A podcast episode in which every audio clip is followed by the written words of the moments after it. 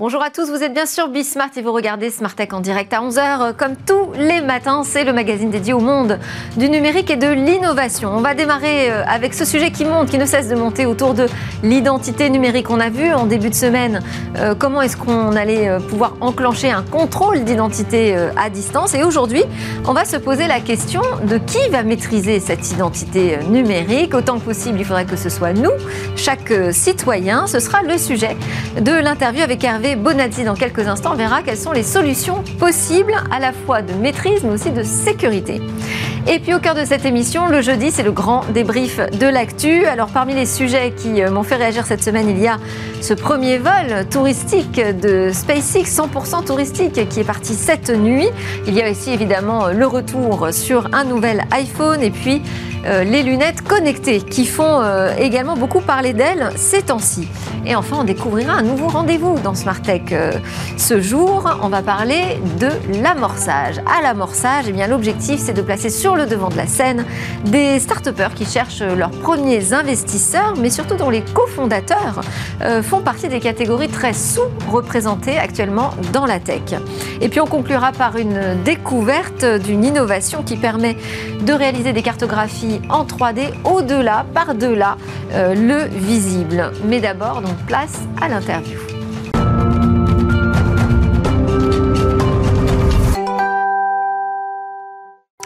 Bonjour Hervé Bonazzi. On va parler donc d'un autre modèle possible autour de l'identité euh, numérique. Vous êtes président de Archipel. Archipel, c'est un consortium hein, qui a été fondé par la Caisse des dépôts, la Poste, DF et Engie. Euh, il a été fondé autour justement de cette idée de concevoir l'identité numérique de demain. Vous avez publié un livre blanc euh, qui nous dit ce futur de l'identité, eh bien, il sera décentralisé. Alors, vous allez nous expliquer tout ça. Déjà, ma première question, c'est aujourd'hui, les modèles actuels d'identité numérique sont-ils euh, efficaces? Leur gestion est-elle correcte? Euh, Ou euh, avez-vous le sentiment qu'il va falloir vraiment bousculer les choses?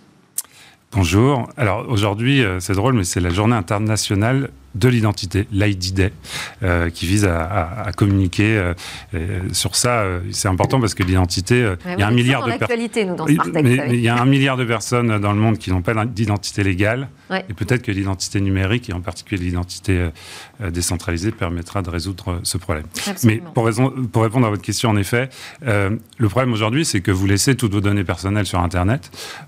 on estime environ que vous avez 150 comptes sur divers sites e-commerce et autres euh, sur Internet, donc avec autant de données. Euh, Dans lesquelles on retrouve euh, beaucoup d'éléments sur notre identité, pas seulement notre nom, notre prénom, mais notre adresse, notre téléphone. Finalement, à chaque interaction que vous avez avec une contrepartie, vous laissez beaucoup de données personnelles, et ces données sont centralisées aujourd'hui dans des bases de données chez chacun des acteurs. Ces bases de données sont faillibles, et on le voit encore hier, hein, mm. les hôpitaux de Paris ont annoncé une faille de sécurité, 1,2 million je crois, de personnes ont vu leurs leur, données d'identité volées, données personnelles, avec de la donnée de santé, résultat des tests Covid. Donc c'est un vrai problème. Euh, et, ce modèle d'identité très centralisé euh, favorise finalement la dispersion de vos données personnelles chez tous les acteurs. Quand vous dites que c'est centralisé, il faut expliquer un petit peu. C'est-à-dire que c'est regroupé sur des serveurs, c'est ça? Alors, c'est centralisé dans. à des entités différentes. Oui, c'est centralisé chez chacun des acteurs. Euh, et vous n'avez finalement plus la maîtrise. En fait, vous perdez la maîtrise sur vos données. Vous ne savez pas ce qu'il en est fait. Alors, en Europe, on a RGPD euh, qui qui encadre tout ça et qui donne des règles aux acteurs, mais c'est difficile de le, de le, de le, forcer euh, techniquement. Et, les hackers se font un plaisir, en effet, de voler ces données parce que ça se revend euh, cher sur le, sur mm. le dark web. Euh, voilà. Et puis, et puis aussi, et surtout, et certaines plateformes dont c'est le business model, finalement, de, de collecter vos données, hein, les GAFAM notamment, les grands réseaux sociaux, finalement euh, vous, êtes client, enfin vous ne payez pas, mais vous êtes le client euh, parce que vous fournissez toutes vos données personnelles. Et alors qu'est-ce que ça veut dire aller vers un modèle d'identité numérique décentralisé? Alors, ce qu'on dit, c'est qu'en effet, euh, cette notion de décentralisation est basée sur les concepts de blockchain qui, qui, introduisent le fait que vous contrôlez vous-même une information, donc un portefeuille numérique. Alors c'est comme pour les, les crypto-devises euh, où vous avez accès seulement à ce portefeuille. Là, on applique ça à vos données personnelles. Et donc vous allez... Donc je crée mon portefeuille avec mes papiers d'identité à l'intérieur et ensuite euh, je l'envoie, si je puis dire, sur la blockchain. Exactement. En fait, non, vous allez créer votre identité sur la blockchain, vous allez initier ce portefeuille numérique dans lequel vont être chargées à la fois votre identité légale régalienne, mais surtout vous allez pouvoir y charger d'autres données personnelles. Et donc ce concept est basé aussi sur le fait qu'on va certifier la donnée qui est contenue. Donc c'est ce qu'on appelle les attributs vérifiables euh, ou des, des sortes d'attestations numériques. C'est un peu, euh, parce que la Poste fait partie de, votre consortium, c'est un peu aussi ce que propose la Poste avec son identité numérique. Oui, alors c'est complémentaire en fait. Hein. C'est complètement complémentaire parce que la Poste permet de, de créer une identité numérique en vérifiant votre identité, euh, en vérifiant à la fois votre pièce et euh, votre, euh, le, fait que c'est bien vous en face de l'écran. nous, ce qu'on apporte avec Archipel, c'est la certification de données complémentaires, d'attributs complémentaires, comme votre adresse par exemple, ou vos revenus, des attributs vous concernant, le, fait que vous soyez salarié de telle ou telle entreprise. Et cette donnée, elle est certifiée en amont par l'émetteur de confiance, en fait, qui délivre une attestation numérique dans votre portefeuille un peu comme il délivrerait un, jeton numérique ou un fameux NFT, un certificat d'authenticité d'une information qui est délivrée dans votre portefeuille d'identité numérique et donc qui est lié à votre identité. Et, c'est là que se déclenchent tous les usages finalement de l'identité numérique parce que pouvoir montrer euh, que c'est vous, ok, c'est bien. Pouvoir aussi transmettre de l'information euh, certifié et authentique, c'est encore mieux pour souscrire un crédit. On n'a pas forcément envie de transmettre toutes les informations qui sont dans notre portefeuille, toutes nos mmh. identités, si, je puis dire comme ça. Euh, là aussi, ce que vous dites, c'est que l'intérêt euh, d'une version décentralisée de l'identité numérique avec l'ensemble de ses attributs, ça permet à l'utilisateur d'avoir la main sur l'ensemble des éléments qui l'identifient. Et donc, on va pouvoir. Alors, c'est là où il va falloir m'expliquer concrètement. Si je me retrouve sur un site de e-commerce et que j'ai envie de partager certains éléments et pas d'autres, comment je fais? Alors, c'est ça. C'est qu'en effet, vous avez du coup, vous reprenez la maîtrise sur vos données personnelles via ce, portefeuille euh, numérique. Et donc, vous pouvez choisir de partager telle ou telle information. Et il y a ce concept de minimisation finalement de ce que vous allez transmettre. Quand vous faites du e-commerce, vous n'avez pas, enfin, dans le monde physique, vous n'avez pas besoin de prouver votre identité. Vous payez. Point. Donc, sur, sur Internet, vous allez... demande beaucoup de créer des comptes. Avec... Sur euh, Internet, vous devriez payer, soit, donner votre adresse, éventuellement prouver que c'est vraiment la vôtre, enfin qu'elle est, c'est une vraie adresse, donc euh, certifiée. Puis c'est tout, vous n'avez pas besoin de donner votre nom ou votre âge ou plein d'autres éléments. Donc voilà, ça c'est un exemple. Il y a d'autres cas d'usage où bien sûr, euh, vis-à-vis de votre banque ou, pour souscrire un crédit à la consommation en ligne, il faut transmettre beaucoup plus de choses, notamment peut-être la preuve de revenu, mais c'est pareil on, peut prouver euh, que vous avez euh, un revenu qui dépasse un certain montant, que vous pouvez souscrire ce, crédit conso trois fois sans prêt sans problème. Vous n'avez pas besoin d'envoyer toute votre vie, euh, vos fiches de paye et, votre avis d'imposition. Bah, concrètement, qu'est-ce qui va se passer? C'est que vous allez avoir un, portefeuille numérique sur votre téléphone qui va faire l'interaction avec le site Internet. Hein. C'est déjà le cas avec l'identité numérique de la Poste où vous avez un, contrôle d'authenticité en, double authentification.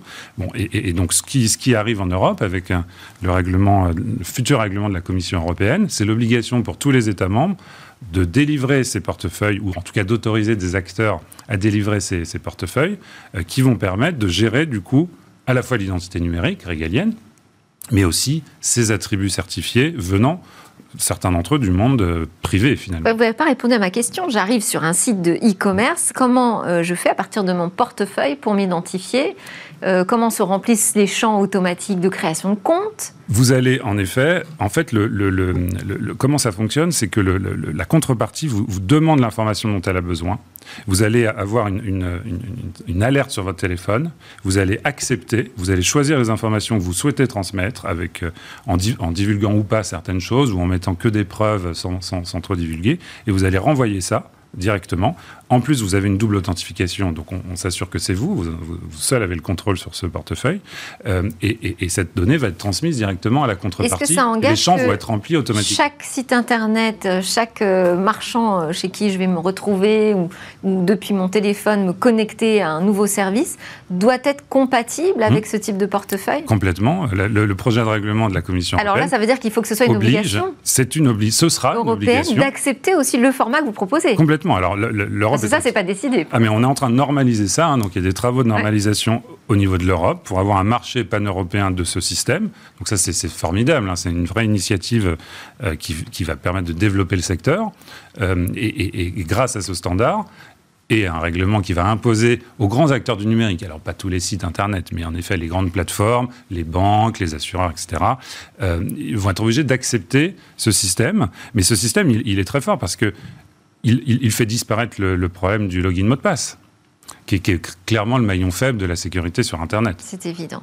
Eh ben, merci beaucoup, Hervé Bonazzi, président donc euh, de Archipel, euh, qui représente beaucoup de gros acteurs euh, français et donc qui porte une, une autre voie possible pour cette identité numérique européenne. C'est l'heure de notre grand débrief de l'ActuTech dans Smartech.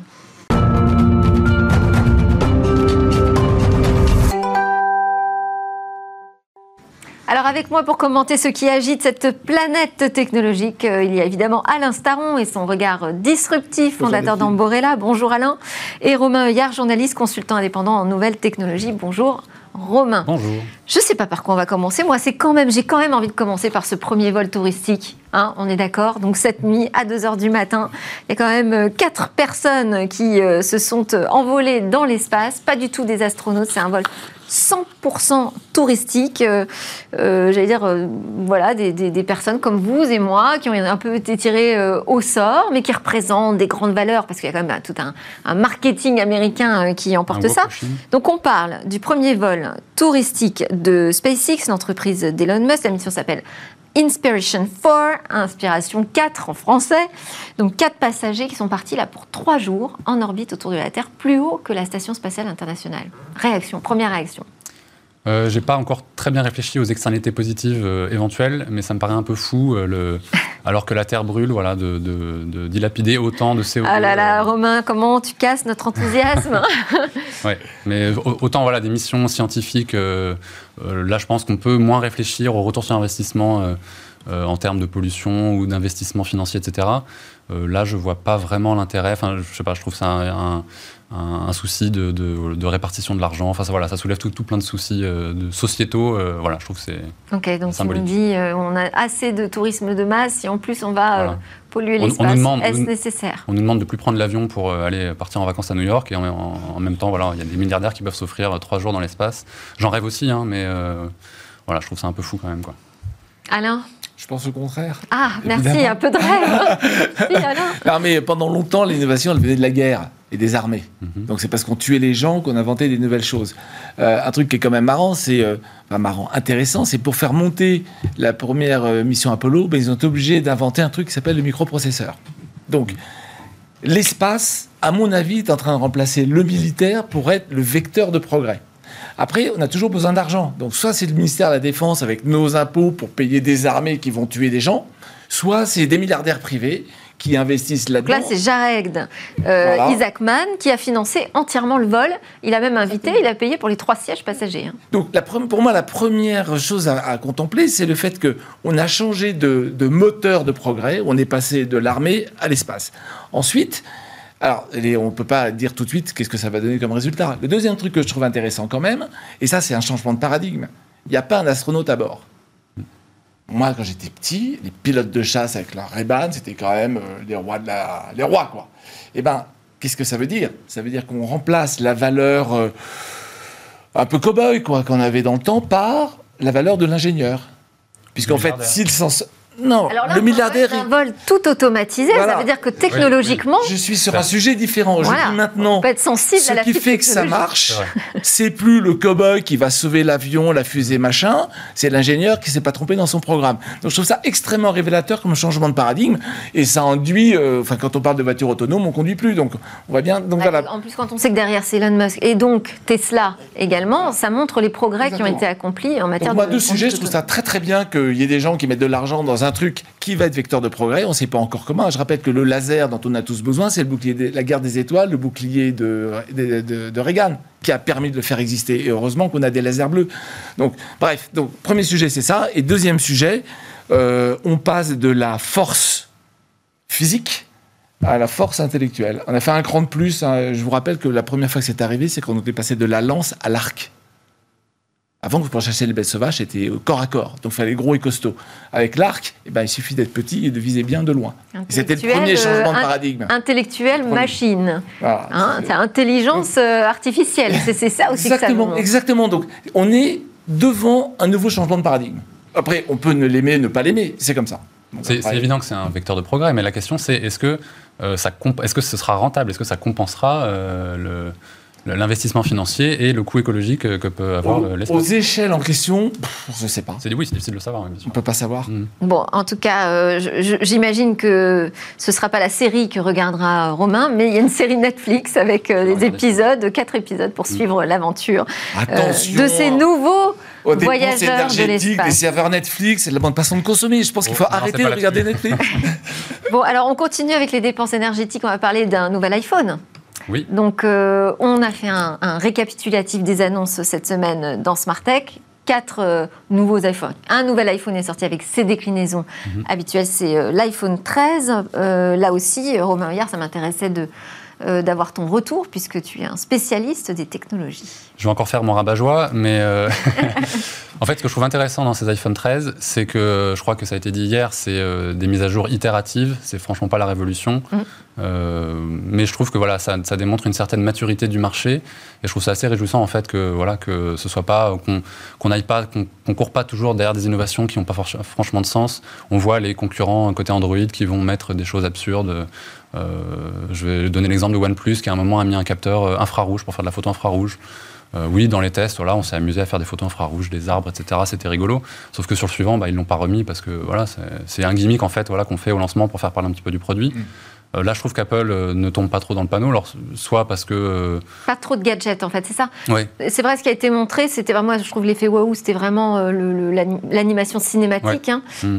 mais ce sont plutôt des visions d'Apple sur un marché plus professionnel, en fait, qui recherche des outils très performants pour la photo, pour la vidéo. Tout à fait. Je demande à voir quand même cette histoire de, effectivement, de mise au point en vidéo. moi, ce qui m'a frappé, alors effectivement, les vidéos, on nous montre voilà, qu'on peut faire des belles vidéos avec des iPhones, on l'avait déjà fait par le passé. Il ne faut pas oublier, évidemment que c'est fait avec des moyens euh, cinématographiques, avec des éclairages, des acteurs, etc.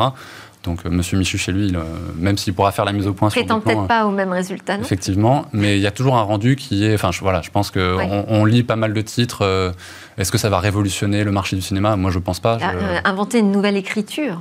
Ouais, J'ai quand même l'impression que les vraies caméras vont. Ce que j'ai pas précisé quand même hier dans le récapitulatif, c'est qu'il y avait des nouvelles capacités de stockage qui arrivaient aussi. Hein. C'est vrai. Et effectivement, ça, c'est une très bonne chose. Euh, les iPhones, même les haut de gamme, démarraient à 64 gigaoctets. C'est franchement court de nos jours. Et là, le minimum, c'est 128 gigaoctets sur toute la gamme. Donc ça, c'est une bonne nouvelle. Et ça monte donc jusqu'à 1 teraoctet sur l'iPhone 13 Pro Max ou 13 Pro aussi. Euh, on est à 1800 du coup euros. Euh, là, je vois pas bien qui va remplir un teraoctet sur un téléphone, mais bon, enfin, l'option est là, tant mieux. Est-ce que c'est encore d'actualité? Je ne sais pas si c'est là-dessus euh, que tu voulais réagir, Alain, mais euh, Alors, d'augmenter les capacités de stockage bah finalement, alors qu'on parle beaucoup de, bah cloud. Moi, j'ai un PC qui a un tera, il est saturé. J'ai un iPhone qui a 500 gigas, je suis à moitié. Donc ouais, moi j'ai besoin d'aller à un Tera. Ah. après, cloud versus, versus machine, la différence c'est combien je dépense en transmission pour aller dans le cloud. Donc moi, je suis un partisan du edge. C'est-à-dire, mhm. plus on en fait localement, mieux on se porte. Donc moi, je trouve ça très bien. Et je serais dommage, j'ai acheté un iPhone 12 l'année dernière, je ne vais pas changer tout de suite, mais je trouve ça très très bien. Alors il y a ça aussi, c'est que c'est tous les ans, euh, nouvel iPhone, nouvelle watch, nouvel iPad. Non, mais c'est pas idiot parce que quand ils réfléchissent, ils disent la moyenne d'âge, la moyenne d'utilisation des iPhones avant l'iPhone 12, c'est 3 ans et demi. Donc, les gens, ils ont des iPhones depuis plusieurs années. Et donc, ils migrent sur l'iPhone 12 et maintenant sur l'iPhone 13, pas que 5G un tiers des appareils 5G de la planète seront un iPhone 12 ou 13 à la fin de l'année. Donc, on voit bien que. C'est vrai qu'ils ont beaucoup communiqué. C'est pas un truc sur un an. Ils disent ils sortent un truc tous les ans, mais les gens n'achètent pas un iPhone tous les ans, à part quelques farfelus. Mais cette, cette, cette continuité permet de. Bah, j'ai un iPhone 6, 7, 8. Bah, à un moment, je fais le pas et je change. Donc, je trouve ça très bien. Moi, l'autre truc qui me. Et puis, les concurrents, enfin, en l'occurrence, le grand concurrent Samsung, lui, sort énormément de modèles aussi. Donc, euh, il faut pouvoir assurer. Oui, il y a beaucoup plus de gamme. Oui, tout à fait. Amplitude financière beaucoup plus importante. C'est un peu là que je voulais en venir, c'est que l'iPhone 13, les iPhone 13 euh, sont moins révolutionnaires euh, peut-être que leurs prédécesseurs et vont moins inciter peut-être des gens qui ont un 12 ou un 11 aujourd'hui à adopter le 13. Le 12 certainement pas, mais le 9 Oui, bien sûr. Je, je Oui, peux acheter le vrai. 12. C'est-à-dire qu'il y a moins une motivation Là où je rejoins chaque Romain, c'est qu'il y a eu euh, certaines sorties d'iPhone où vraiment on s'est dit là, Même si on avait précédent, euh, était- ça vaut le coup de tenté, basculer. ouais. Tout à fait. Ouais, là, pas forcément vraiment. Puis juste un truc sur la photo. Moi, je fais beaucoup de photos et je, mes poils se hérissent quand on me dit que ça peut remplacer un réflexe. Je suis d'accord. On est très, très, très, très loin. Il Ouais. n'y a qu'à euh, uploader une photo Mm. sans perte, au contraire des Google, des Google Photos, sur son PC, de la zoomer, et on pleure. Alors ça va peut-être venir un jour, mais aujourd'hui, c'est des artifices euh, software pour simuler la performance. La performance d'un photographe, c'est la profondeur de champ. hein. Vous faites un super On connaît dire, quand même pas top. mal de photographes professionnels qui font beaucoup de photos avec euh, leur On smartphone. fait de belles choses, mais il reste un gouffre Euh, il reste- qu'on a, qui, voilà, faut pas ne une comble affiche pas. 4 par 3. Euh, Il y a eu aussi une communication sur euh, l'aspect éco-responsable aussi de tous ces produits. hein. À chaque fois, il y avait une précision sur euh, l'aluminium euh, 100% recyclé, Les emballages. terres rares sont euh, recyclables. l'emballage euh, à partir de bouteilles plastiques recyclées. Ça, ça veut- Mais j'ai remarqué une chose, c'est qu'on nous a fait tout un pataquès l'année dernière sur le retrait de- des chargeurs euh, des boîtes des iPhone 12. Euh, là, évidemment, ils n'y sont toujours pas dans les Non, boîtes ouais. d'iPhone 13. Enfin, ça, c'est- ils vont pas revenir là-dessus. En revanche, pour les nouveaux iPads, il y a toujours le chargeur inclus. Alors, je comprends pas très bien la, la cohérence. Voilà, de... C'est le même chargeur, c'est la même puissance euh, du chargeur, etc. Donc, pour les gens qui ont un iPhone, on part du principe qu'ils l'ont déjà ou alors qu'ils vont se le procurer séparément. Je comprends pas pourquoi on le fait pas aussi pour les iPads. Peut-être que le renouvellement de l'iPhone est plus fréquent que celui de l'iPad. Et donc, j'ai forcément mon chargeur de mon téléphone précédent. Peut-être, Ouais. j'en sais rien. Moi, je pense que ce qui, ce qui serait vraiment courageux, euh, Apple aime bien ce mot-là, ce serait de, de, de de l'offrir gratuitement sur demande. Comme ça, ceux qui l'ont déjà euh, ne le prennent pas, ceux qui l'ont pas peuvent l'avoir gratuitement. Et finalement, on, on a un peu entendu parler de, de vie privée, mais pas tant que ça. Moi, je, je pensais qu'il y aurait davantage de communication de la part de Tim Cook sur cet axe qu'il a pris hein, euh, depuis Ah, mais- ses dix années euh, chez Apple. mais- C'est un axe politique C'est fort. vrai. Mais il a fait un immense truc va très très bien, euh, qui a fait un bad buzz l'été. Donc, à mon avis, euh, il va C'était pas maintenant. pense, ouais, effectivement. C'était est pas le moment, mais Bah ça, oui. bah, ou, je sais pas, ou faire une, une sorte Ouais. de pirouette qui aurait été euh, une façon de communiquer positive. Je pense que ça aurait pu être mal perçu, effectivement, après le- le- le- la controverse là, qu'ils viennent d'avoir sur Oui. le- le- les images pédophiles, etc. Euh, ouais, ils sont un petit peu entre deux eaux. Je pense qu'ils se cherchent un petit peu. Là, ils savent Ouais. plus trop euh, sur quel pied danser. En termes de code, sujet. ils sont pas prêts. ouais. Ouais, donc je pense que voilà. Et sinon, moment. sur le green, ils ont quand même euh, mis en place des robots de démontage automatique des iPhones qui les démontent tout dans toutes petites pièces. Mm. Et je trouve ça top. Ouais. C'est euh, au moins, on sait que quand on aura un iPhone, bah, quelque part, euh, il est réutilisé au maximum de ce qu'il peut l'être. On progresse, ça c'est sûr. Alors, autre sujet que je voulais euh, vous entendre commenter, c'est le grand retour des lunettes connectées. Hein, on a euh, des smart glasses hein, au pluriel euh, chez Facebook et euh, Xiaomi. Est-ce que selon vous, c'est la prochaine techno qui va remplacer les smartphones? Je sais, j'ai posé la même question il y a 10 ans. je sais. Et là, ils Mais disent c'est les pour dans choses 10 ans. évoluent. Non, mais là, ils disent tous c'est pour dans 10 ans. Zuckerberg dit que c'est pour dans 10 ans. Xiaomi, c'est pour dans 10 aussi, c'est pour dans 10 ans. Et Apple ne dit rien. Est là aujourd'hui. Apple ne dit rien. sur cette question Apple ne dit rien, mais il la sort l'année prochaine. Ce qu'il faut noter déjà, c'est que Xiaomi, euh, c'est euh, effectivement, c'est pas un produit, c'est Oui. juste euh, une déclaration d'intention. concept. Voilà, un concept. Ce qui est déjà assez révélateur, c'est que oui, on- Avec des détails quand même technologiques. C'est-à-dire, c'est pas juste une image, on ne sait pas ce qu'il y a derrière. Ils expliquent euh, comment ils imaginent créer ces lunettes, euh, la manière dont les informations apparaîtront euh, face à l'œil de l'utilisateur. C'est-à-dire qu'on sera plongé vraiment dans une réalité augmentée. on se rapproche effectivement un peu plus de ce qu'on peut voir sur Tony Stark euh, dans, dans- dans le film. Effectivement, c'est un, un tout petit projecteur dans une branche et qui est réfléchi euh, vraiment devant l'œil sur euh, un des verges, si je m'ai compris, pas les deux. Euh, mais c'est monochrome, euh, donc enfin, c'est toujours les mêmes usages. Alors c'est superposer la- la- le guidage piéton, les, les messages, ce genre de choses. Comme tu disais, ça fait 10 ans qu'on en parle. Il y a eu plusieurs tentatives, les Google, les Google Glasses, euh, qui était l'espèce de truc à la mode qu'il fallait avoir à un moment, et puis ça a complètement disparu. Dans... On a vu quand même fleurir dans les musées. Il y a eu des Ouais. débuts de cas d'usage qui étaient intéressants. hein. Mais ça décolle pas. Moi, j'ai l'impression qu'il y a une trop grande contrainte, ou en tout cas que c'est pas, pas suffisamment abouti en- encore aujourd'hui. ouais. T'as le truc un peu nouveau quand même. Facebook Alors, oui. fait ça avec Ray-Ban. C'est ce que j'allais dire. Quand Donc, on voit euh, quand même des projets. seulement, non? Non, mais Il y a la- plusieurs types de. de- oui, de- effectivement. Donc ils ont, ils ont, ils ont lunettes. une paire de lunettes qui font, qui font avec Ray-Ban, donc ils ont compris qu'ils ne pouvaient Mm. pas tout faire. Un premier truc. Deuxième truc, Apple. a- C'est celle qu'on voit à l'image. Ouais, Apple, il y a un brevet qui est sorti. Mais là, euh, c'est juste, c'est co- c'est comme les lunettes de Snapchat, en ça. fait, un peu, hein, Facebook. euh, ouais, c'est- c'est- je peuple c'est plus c'est pour rapidement. prendre des photos, enregistrer des vidéos. Je peuple plus facilement mon profil sur, C'est ça. sur, sur Facebook. Voilà, j'augmente ça. C'est à ça que ça sert, même s'ils disent qu'ils n'utiliseront pas les données. Euh, euh, Apple, dans son dernier brevet qui a été publié, euh, fait du, du trichrome.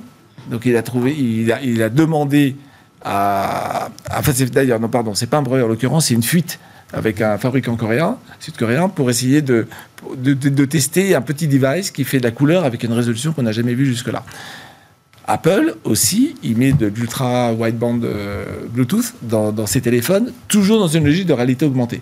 Donc moi, j'ai pas trop d'idées. Et Facebook, un premier use case, c'est euh, on fait du on fait du télétravail chez soi. Hein, c'est euh, Horizon Work, je sais pas quoi. Enfin, le, je sais plus comment ils appellent les choses.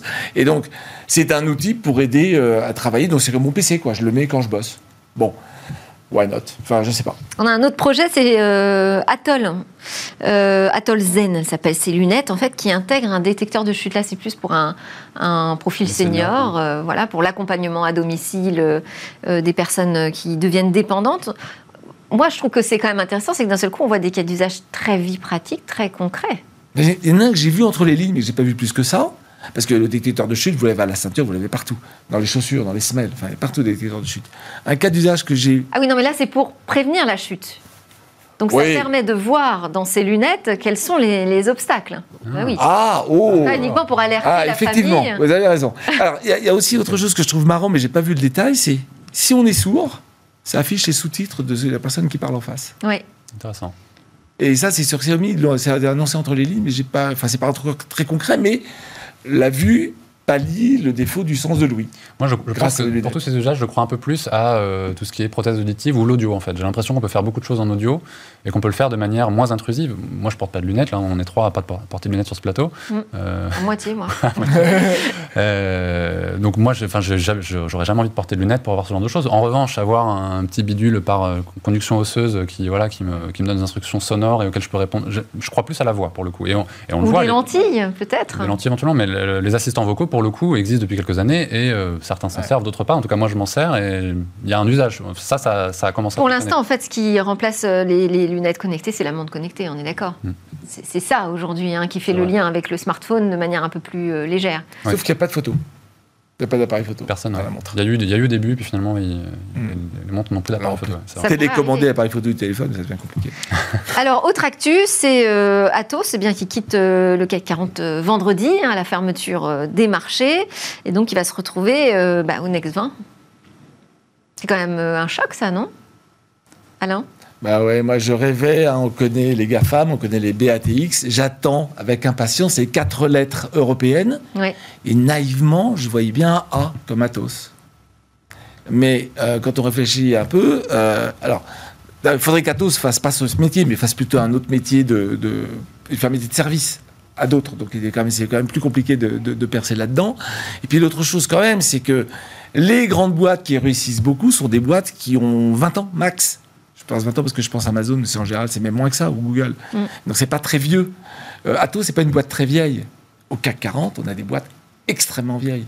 Et donc, ça m'inquiète un peu sur le dynamisme et la vitalité de notre CAC 40, de, de, voir qu'il y a quand même des mastodontes qui sont là depuis euh, des siècles, plus d'un siècle, et qui, ne, et qui ne bougent pas. Enfin, ils étaient là avant le CAC 40, mais enfin, ils existent depuis très très longtemps.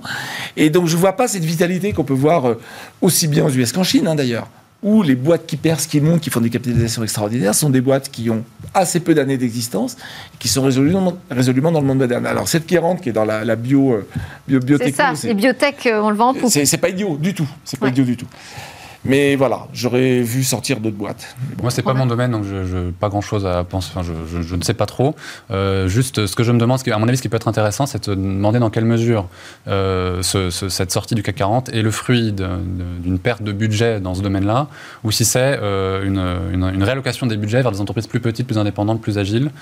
Voilà, je, n'ai pas la réponse, mais mm. c'est la question que je me pose aujourd'hui. Est-ce qu'il y avait autre chose dans votre viseur cette semaine, dans l'actualité?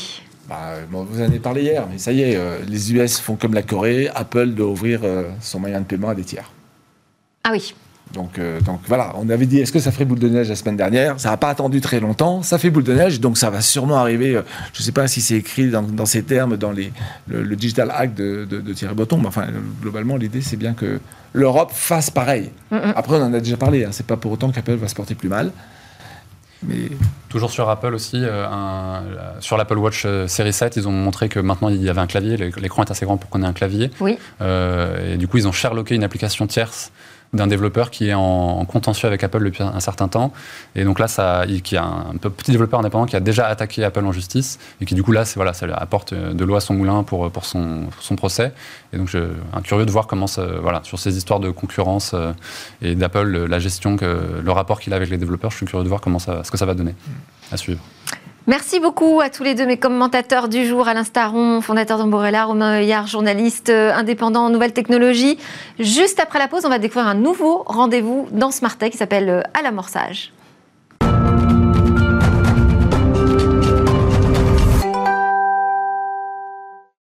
Vous êtes bien sur Bismart, vous regardez Smart Tech en direct à 11h comme euh, chaque matin. C'est la quotidienne dédiée au monde de l'innovation et du numérique.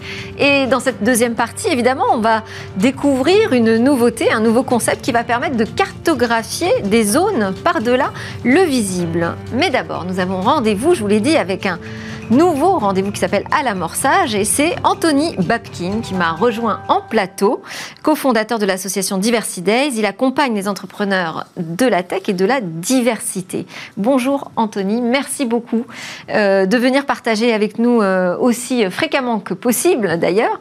L'objectif euh, de, ce rendez-vous à l'amorçage, hein, c'est de mettre en avant des start-upers qui cherchent les premiers investisseurs, c'est-à-dire vraiment lever les premiers euros qui sont assez déterminants. Euh, mais dont les cofondateurs sont euh, souvent très euh, sous-représentés dans la tech. On parle donc de jeunes start-upers plutôt issus de quoi? De quartiers populaires, de, zones rurales? Sous-représentés aujourd'hui évidemment les femmes, mais ils peuvent venir de quartiers, de zones rurales, parfois en situation de handicap. Donc toutes les personnes qui ont un projet mais qu'on ne voit pas suffisamment dans la tech. Euh, et donc ces premiers fonds euh, d'amorçage, on va les chercher euh, comment? C'est vraiment le pas le plus difficile? Complètement. Aujourd'hui, le, plus gros gap difficile dans un entrepreneur qui se lance et qui n'a pas forcément les moyens ou qui n'a pas forcément les parents pour aider, ce qu'on appelle la fameuse love money, bah pour le commun des mortels, c'est pas évident de trouver les premiers euros, les premiers investisseurs. Ou le réseau, parce qu'on sort d'une grande école et que nos petits copains ont déjà monté leur boîte. Complètement. Et donc là, se dire, le but de cette chronique, c'est d'aider des entrepreneurs qui ont le potentiel, le talent, mais pas toujours les premiers euros pour euh, vraiment passer à une échelle supplémentaire. Ok, bah alors on va démarrer. Anthony, vous allez euh, nous parler de Eboss. De quoi s'agit-il? Alors Eboss, c'est un espace de coworking. Alors on connaît tous les WeWork et compagnie qui euh, peuplent plutôt les grandes villes. Et en fait, le pari de Eboss, c'est de se dire, on va aller dans des zones où aujourd'hui le coworking est moins installé, moins présent.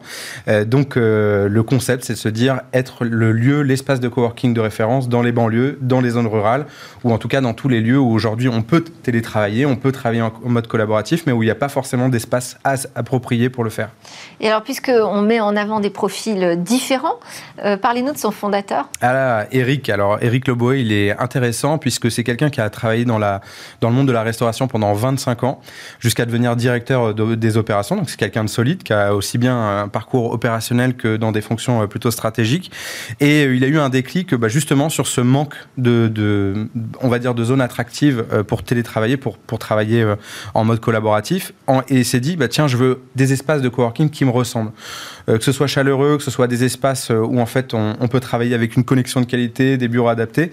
Et donc il s'est dit, je veux créer une structure. Et donc tout est parti de là après une. Et son ambition, c'est quoi? C'est d'ouvrir un, deux espaces de coworking partout en France? C'est Alors c'est quelqu'un d'ambitieux et c'est vrai qu'il part quand même de quelque chose qui est, qui, est, une vraie problématique aujourd'hui, moi, qui, qui est grandi en banlieue, des endroits où on peut travailler dans des zones euh, euh, assez confortables dans, des espaces de coworking qu'on trouve plutôt dans les grandes villes, sont plus absents en banlieue. Donc lui, il rêve de, dans les cinq prochaines années quand même d'ouvrir 50 espaces dans des zones rurales et banlieues. Donc, euh, donc il y a un pari un peu fou, mais avec quelqu'un qui est, qui est, vraiment exceptionnel, qui est, enfin, j'invite des cherche des fonds. Alors il cherche des fonds. Alors plutôt dans, ce que j'ai compris. Hein. Il cherche plutôt finalement des gens qui pourraient être défranchisés. Deuxièmement, il va chercher des gens qui ont peut-être des espaces à libérer et qui sont en banlieue. Donc lui, il est à la recherche d'espace. Et troisième, évidemment, un investisseur, quelqu'un qui aurait vraiment envie de mettre euh, des moyens dans cette euh, aventure, et eh ben, il est prêt à l'écouter, à rencontrer. On va raconter une autre histoire. Il fait du chiffre d'affaires, donc euh, ça fonctionne. Ouais, ça c'est important de le préciser. Euh, une autre histoire, c'est Fresh Africa. Ouais. Alors là, c'est une aventure géniale. C'est une plateforme aujourd'hui qui vend des produits frais tropicaux, euh, qui viennent surtout de l'Afrique subsaharienne. Et le pari de ces deux fondatrices, c'est de se dire aujourd'hui, alors bien sûr, on peut acheter des produits frais tropicaux absolument partout en France, mais souvent on ne connaît pas la traçabilité du produit, on ne sait pas comment ils sont fabriqués, c'est pas forcément bio et équitable. Donc leur pari, c'est de dire de la graine à l'assiette, on va finalement vous, vous, vous, vous, fournir des fruits et des produits frais qui, et tropicaux qui viennent vraiment d'endroits qu'on a vraiment, qu'on est vraiment allé chercher. Je les suivais cet été sur Instagram. Elles étaient à Kinshasa, elles étaient dans toute l'Afrique subsaharienne à chercher des petits producteurs où elles veulent finalement mieux, mieux valoriser, mieux accompagner ces Et on les croise aussi à Station F, si j'ai bien compris. Elles sont chez Station F, euh, elles cartonnent, c'est un peu des mascottes en ce moment de Station F, euh, donc Katia et Noëlla pour ne citer qu'elles, euh, puisqu'elles sont les, deux cofondatrices. les deux cofondatrices. Et donc elles ont une vie avant, hein. elles ont monté une agence de communication digitale avant, et puis à un moment elles se sont recentrées en se disant on veut quelque chose qui soit en phase avec nos valeurs, qui soit quelque part peut-être plus responsable, plus équitable, et c'est là où Fresh Africa est arrivé. Elles sont ambitieuses, hein. c'est un marché de 2 milliards d'euros en France, donc c'est énorme. Euh, donc je parle bien de la vente de produits frais et tropicaux en France, donc elles veulent occuper une place sur ce segment. Et alors, de quoi ont-elles besoin, euh, Noël, Noëlla pardon, et Katia? Alors, en fait, elles, elles vendent plutôt en B2C. Hein. les premiers paniers, frais qu'elles ont fait livrer euh, se sont vendus comme des petits pains. Euh, c'était en mars, donc c'est tout neuf. Hein. C'est vraiment une aventure 2021. Donc, il y a un portail internet, on passe commande? Complètement. On se fait livrer son panier frais. Deux, deux, jours après, vous avez votre panier frais avec des mangues, des ananas, des produits frais qui viennent directement d'Afrique subsaharienne. Et là, leur enjeu pour elles, c'est de, de, monter en B2B. Donc, elles cherchent des partenaires donc aussi bien des, financiers que euh, des acteurs euh, bah, qui sont prêts à, soutenir cette aventure. Donc, euh, donc en B2B, c'est-à-dire en fait aller chercher quoi? Des supermarchés, des relais chez des commerçants? Évidemment, il y a, ce, type d'acteurs et puis évidemment à un moment développer ce nouveau segment de marché. Donc tous les partenaires aussi bien financiers, business et évidemment peut-être des demain des, lieux de, revente qui, peuvent, qui pourraient être stratégiques pour elles. Et on sait à peu près combien d'euros euh, pourraient les aider dans, leur aventure Alors ça, je ne peux pas le dire pour elle. En revanche, ce que je sais, c'est que l'aventure est toute neuve. Le business model a déjà prouvé quelque part en 2021 avec cette espèce de, euh, de, super commande qui est partie euh, pour le, dès mars. Donc je pense qu'il y a un business model dont elles font déjà la preuve. Maintenant, c'est plutôt, c'est plutôt à elles de le dire. Donc je vous invite à les rencontrer. Elles sont d'une fraîcheur incroyable, un dynamisme. Elles kiffent, elles, puis elles croient en leur projet. Comme toujours, ça fait la différence. Et quand on parle de fonds d'amorçage, c'est vraiment les premiers euh, euros levés auprès d'investisseurs, mais ça ne veut mm. pas dire que la boîte n'a pas déjà une trésorerie. Complètement. Euh, souvent, il y, a un business model qui a fait déjà ses preuves. Euh, en revanche, quand on parle du fonds d'amorçage, c'est qu'on est dans les premiers, premières dizaines, centaines de milliers d'euros qui sont levés. Et malheureusement, quand on regarde aujourd'hui... Ça, c'est au bout de combien de temps à peu près qu'on arrive à cette situation où il nous faut ce fonds d'amorçage? Oh, ben, je dirais non, c'est les premières, premiers mois, premières années. Dès les premiers mois? Exactement. Et en fait, la réalité, c'est qu'aujourd'hui, c'est le plus, c'est le parent pauvre de la levée de fonds. Souvent, il existe beaucoup de VC, donc de, fonds d'investissement qui sont plusieurs sur les, millions et plus, mais sur l'entre-deux, de, 0 euros à 1 million, il y a souvent euh, un gap. Donc, euh, c'est là où c'est une invitation à, et merci de le faire sur Bismart. Bah, merci de le faire. De valoriser euh, ces entrepreneurs. Je retourne le remerciement, Anthony Babkin, à travers Diversity ça c'est votre job aussi au quotidien. Complètement, d'accompagner des gens qui ont le potentiel, le talent, et qui pour tout un tas de raisons, ça peut être de la discrimination, le manque de réseau, le manque de confiance en soi, parfois euh, le fait qu'on n'appartienne pas à un réseau de grande école ou qu'on ne connaisse pas l'écosystème French Tech, bah que... Et vous allez les chercher ou ceux qui viennent? Un peu des deux, parce que les anciens ont fait de la pub, mais aussi nous d'aller les chercher directement avec tout un réseau de partenaires sur le terrain. Donc là, la dernière promotion était à Évry-Courcouronne, de repérer les talents en proximité. Ça va de la maison de quartier en passant par, euh, je sais pas, par la ville même en tant que telle, avec ces dispositifs qui va nous flécher des talents. Et, nous, notre travail, c'est de les, les accélérer. Et alors vous dites nous, parce qu'en fait vous êtes deux hein, à la tête de Diversité. Complètement. La cofondatrice s'appelle Mounira. Je pense aussi à tous les bénévoles et partenaires qui sont impliqués dans l'assaut. Mounira Hamdi. Mounira Hamdi, qui sera là la prochaine fois, qui ne pouvait pas être là ce matin, mais en tout cas qui sera là la prochaine fois. Eh bien on l'accueillera avec grand plaisir. Merci, beaucoup Anthony Babkin, donc cofondateur de l'association Diversity Days. Merci beaucoup Delphine. À suivre, c'est notre Zoom quotidien sur une innovation.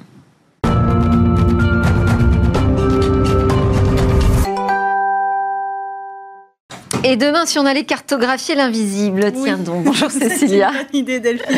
Donc vous avez découvert une euh, société qui travaille sur cette promesse. Oui, c'est une société qui s'appelle Myodim et qui est présentée aujourd'hui même par l'incubateur Deep Tech Pulsalis. Elle se propose effectivement de cartographier les profondeurs avec une précision encore inégalée et surtout de façon naturelle. Alors il faut savoir qu'il y a une vraie problématique euh, sur ce sujet.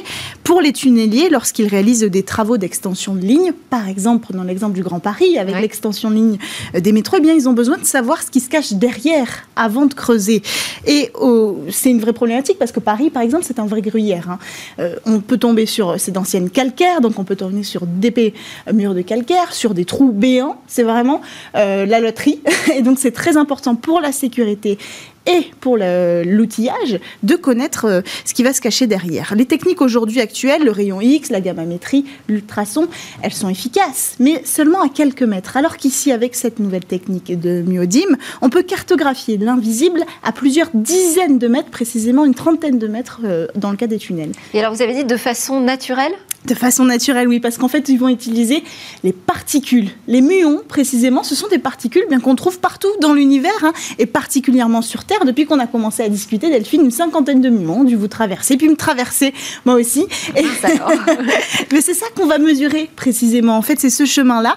Euh, pour ça, on va utiliser des capteurs pour mesurer le passage des particules au travers d'une matière. Donc, vous allez voir sur les images, euh, ces capteurs-là, ils sont disposés en face, vous le voyez sur les images maintenant, ils sont disposés en face de la matière à examiner. Ils vont surveiller euh, le passage sur la densité. Ce qu'on mesure, c'est la différence de densité. Si par exemple, en suivant une particule, quand elle passe à un point A, elle ralentit sa course, on devine que la densité va être plus forte et on peut le mesurer précisément. Si au point B, elle retrouve euh, sa vitesse habituelle, qui est à peu près de l'ordre de la vitesse de la lumière, hein, quand même, on, parle de particules, euh, là on saura qu'il y a un vide. Et donc tout ça, on va le mesurer. Un data scientist va transformer toutes ces données en une véritable cartographie en trois dimensions qu'il va pouvoir donner euh, au tunnelier. Et alors, c'est vraiment une première, c'est la première fois qu'on utilise cette technologie? Mais En fait, on en a déjà entendu parler, le grand public en a entendu parler en 2017, par exemple, parce que c'est grâce à cette technique qu'on a pu découvrir en Égypte, dans la pyramide de Khéops, une cavité qui était alors inconnue euh, des archéologues. Donc, c'était une très belle découverte et surtout sans toucher un bout de pierre de cette pyramide. C'est très important. Hein. Une technique non invasive comme celle-là, ça peut tout changer. Alors, sur le marché du génie civil en France, on n'utilisait pas cette technique. Aujourd'hui, c'est chose faite, chose faite grâce à cette société. Mais Odin, qui vient d'ailleurs, on a parlé du Grand Paris, de signer deux contrats avec le Grand Paris pour l'extension euh, des lignes de métro. Et puis, il faut quand même souligner que cette technique, eh bien, euh, elle n'émet absolument pas de CO2. En fait, elle émet rien du tout, ni onde, ni radiation. C'est l'équivalent d'une radiographie, mais sans irradiation et avec le diagnostic. Que des bénéfices. Merci beaucoup, Cécilia Sévry. On vous retrouve demain pour euh, le grand rendez-vous dans l'espace. Et moi, ce sera pour la grande interview avec un, entrepreneur et activiste du monde des technologies. Avec lui, on réfléchira euh, à ces autres voies possibles pour reprendre le contrôle sur nos vies numériques. Ce sera la grande interview du pionnier Tariq Krim. Je vous souhaite une excellente journée. Je vous dis à demain.